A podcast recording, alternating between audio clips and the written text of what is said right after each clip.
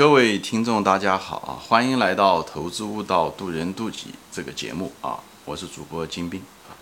今天呢，我想谈一个位我的一个老师啊，呃，我应该称他为我的恩师啊。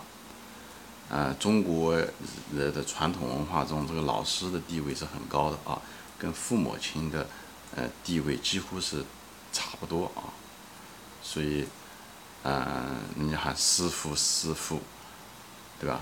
那个父是父亲的父，师傅啊，所以呢，嗯，所以我在这里呢，我也纪念我这位非常特殊的我一个老师，他在我的人生中非常关键的时候啊，起了很重要的作用啊，所以我借这个节目呢，我想啊，纪念他吧。我我我也很多年其实也没有跟他联系，我也不知道他嗯嗯还在不在这个世上。他身体不是特别好啊，但他年龄并不大，他比我大个二十来岁。后来我就，我其实每年回国的时候都想找到他，但是他那个地址换了，他换到了别的地方去了。但是作为我来讲，我应该找到他，但是，呃，种种原因嘛，没有找到。我觉得我心里面非常愧疚，真的非常心里面非常愧疚。嗯，他的名字叫范昌发啊，范就是，嗯，两个木中间两个叉那个范，就是。嗯，范昌发叫范阳，就湖北范阳是吧？嗯，他是扬州人，扬州扬州师范学校，他是我的初中老师，是我初中的班主任啊，做我的初中班主任。我当时进入那个一个普通中学以后，呃，那个普通中学呃好算是好班吧，那个班有大概一个年级有七个班，嗯，我们那个班是好班，因为是好班，所以塞了很多人。那个那个班上大概有六十多人啊，我们坐那个座位的时候，从前前排一直坐坐的一直抵到后面的墙，全是座位啊，全是座位。我那时候个子也比较高，一般坐的都是后面几排。但那个班上开始有个班主任，后来那个班主任突然之间胃出血，呃，以后嗯，就是嗯，突然之间没有班主任了，以后群龙无首。那时候人小孩子又处于青春期，以后很多人谈恋爱啊，反正班上就没没有秩序，什么课都上不好。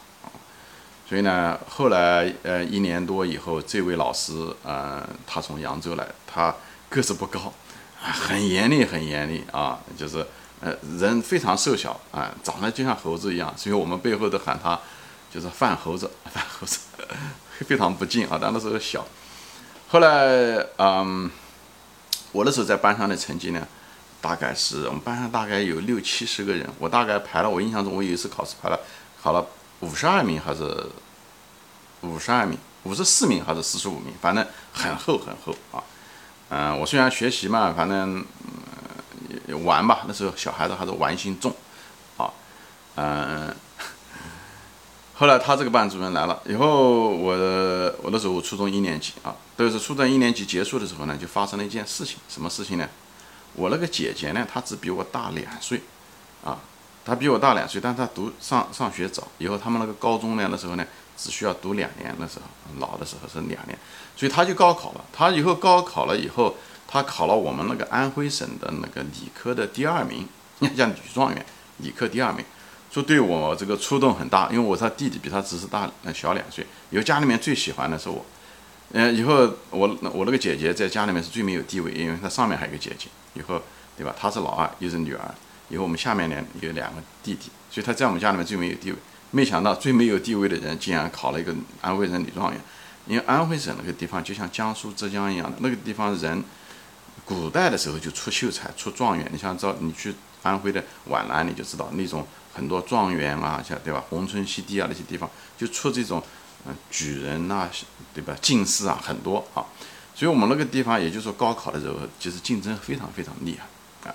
就中国，也就是高考比较厉害的就那几个地方：湖北、湖南、江苏、安徽、江西，其实也还可以，嗯，还有浙江，嗯，后来他考了分数是非常不容易的啊，就是最后对我来讲是一个很大的一个冲击。我在班上也在还是个普通中学，而且在那个班上竟然是四五十名啊这样子，所以这对我冲击很大。在一个，嗯，我不知道你们有没有那种，因为毕竟是在天天在一张桌上面吃饭。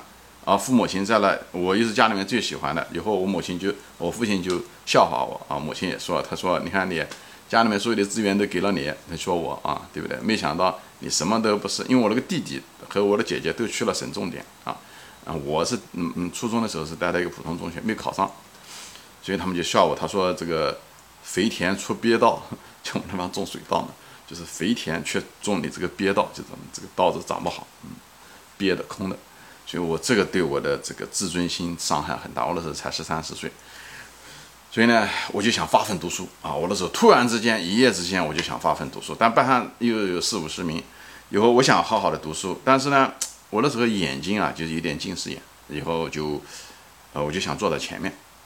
以后我就跟正好他又新来了个班主任，他也想调动全班的积极性，因为他也刚来嘛，那些以前都是谈恋爱什么，他想树立一个学风。我想我想坐在前面，因为他说你想坐在前面，你这个这么大的个这么高的个子，你坐在前面，呃，对不对？你是你黑板虽然看清楚了，但是，呃，你影响了别人。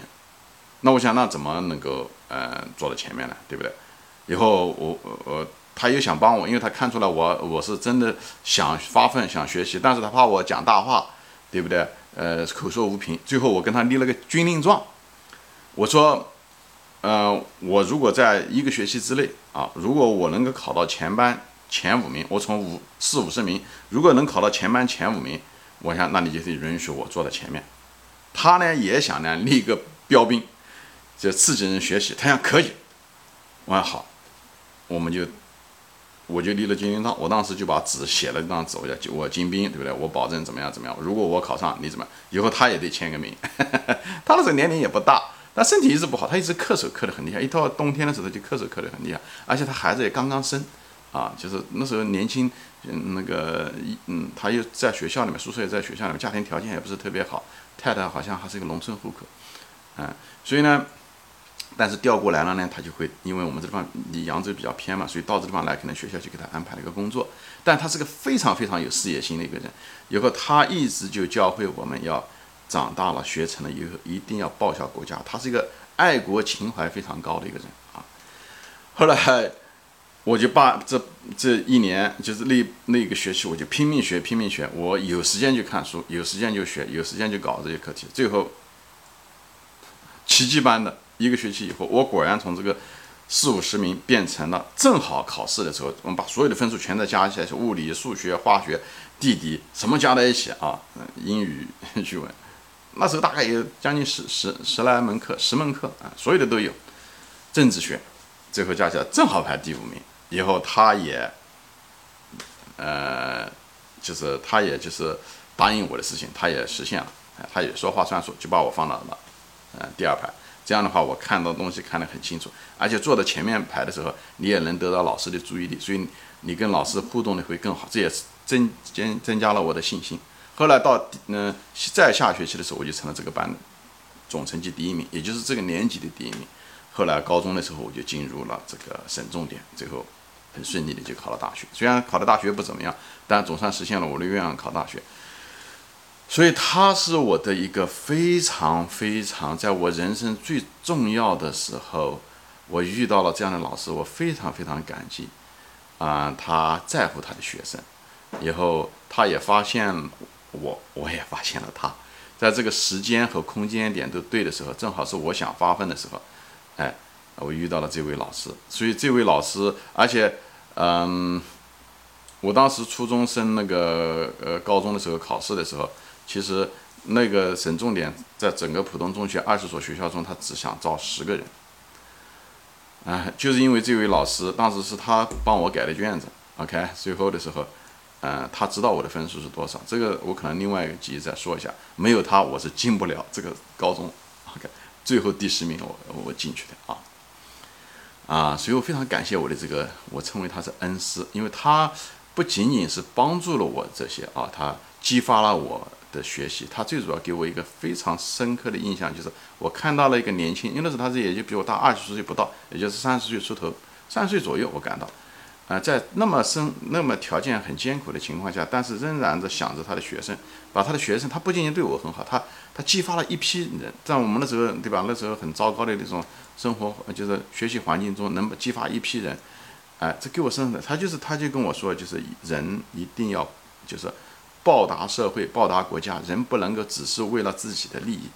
在我年轻十三四岁的时候，他除了我父母给了我，特别是我父亲给了我很强的报答社会的这种价值观，我父亲就教育我，就是为人民服务，他是真的是这样。因为我我父亲可能我得再再说一下，因为他退休的时候一直就是开了一个诊所，私人诊所，就是帮助那些最穷的人。他不是为了挣钱，因为他也不需要挣钱。我们那时候孩子都出国了，能挣很多钱，所以每年寄钱寄回去，他绝对生活是。他开了个诊所，也就是为了他呃报答社会的这个愿望。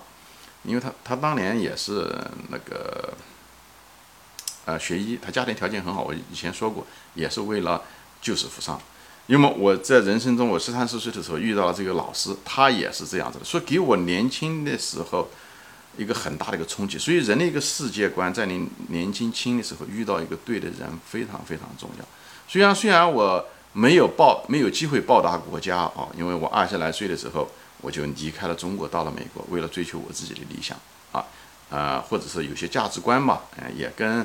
嗯，对吧？嗯，不一样，所以我最后选择了留在了美国。我觉得我的价值观很多跟美国还是，呃，很多东西还是更相似。所以我在这个地方去就是升职啊，就是一直在这个地方。所以我也总觉得一直很亏欠啊。我觉得我的老师，对吧，在我身上寄了很大的一个希望啊。我都快了到了，对吧？我这年龄都五十来岁，大很多人都退休了，对不对？所以。我也没有为中国做什么任何的东西，我可能对中国唯一做的一个贡献是什么呢？就是我离开了中国，这样的话我可以把我的岗位留下来，多一个人就业，这可能是我给中国最大的贡献，啊，创造了一个就业机会，啊，开玩笑啊，除了这中间就积了一些美元吧，回家吧，啊，就是，嗯，就是帮助父母，帮助嗯姐姐，除此之外我没有做任何，所以我基本上没有给。国家培养了我，我真的没有做什么贡献，所以这个视频呢，做这个视频呢，我就是感谢这个互联网时代，让我这个视频我可以把我的人生的经验、心得或者投资的一些东西，我可以说出来，以后悟道嘛，也是人生之道，呃，世界观、健康的世界观、人生观，还有一些做事的一些方法论，啊，这都是我受惠这么多人，我这位恩师是我，也是。我说我一辈子受过很多人帮助，我这位恩师就是其中的一位，所以我想报答社会，我想报答我的祖国，啊！但是人毕竟远隔万里，我很难回去做这件事情，呃，我做我力所能及的事情，所以我通过这个视频呢，通过各种各样的呃音频平台和视频平台呢，把我的经验呢记录下来，以后分享给年轻人，啊，这样子的话，我也了却了我一桩心事，所以做这个视频。不是讲我给我做，我觉得，嗯，我是为了很多人做。我说了，我这一辈子被很多人帮助过，所以我就希望视频前的朋友也好，同学也好，嗯，当你们啊有能力的时候啊，尽自己的能力，每个人能力大小都不一样，嗯，有机会就回报社会，因为我们都是一体的。这样的话。真正得到快乐的是我们，因为我通过这个做视频也是一样，我做这视频得到了很大的满足感，很快乐，而且我本人对这个投资也有更深的呃理解了。因为当你想把一个逻辑、一个概念讲清楚的时候，你自己首先要头脑要很清楚。虽然我认为我清楚了，但是。当我讲的时候，从我嘴里面说出来的时候会更好。大家可能都有体验。当你教你孩子数学的时候，开始你数学可能还不怎么样，最后你数学是越你你教了以后，你说出来以后，你反而对这个数学理解了。我也是一样。所以扯远了啊，我就是借这个来感谢我的恩师范昌发老师啊啊，我不知道他有没有呃机缘能够看到啊，这个是我的一个安慰吧啊，谢谢我的范昌发老师啊。好，今天就说到这里啊，我们下次再见，欢迎转发，好。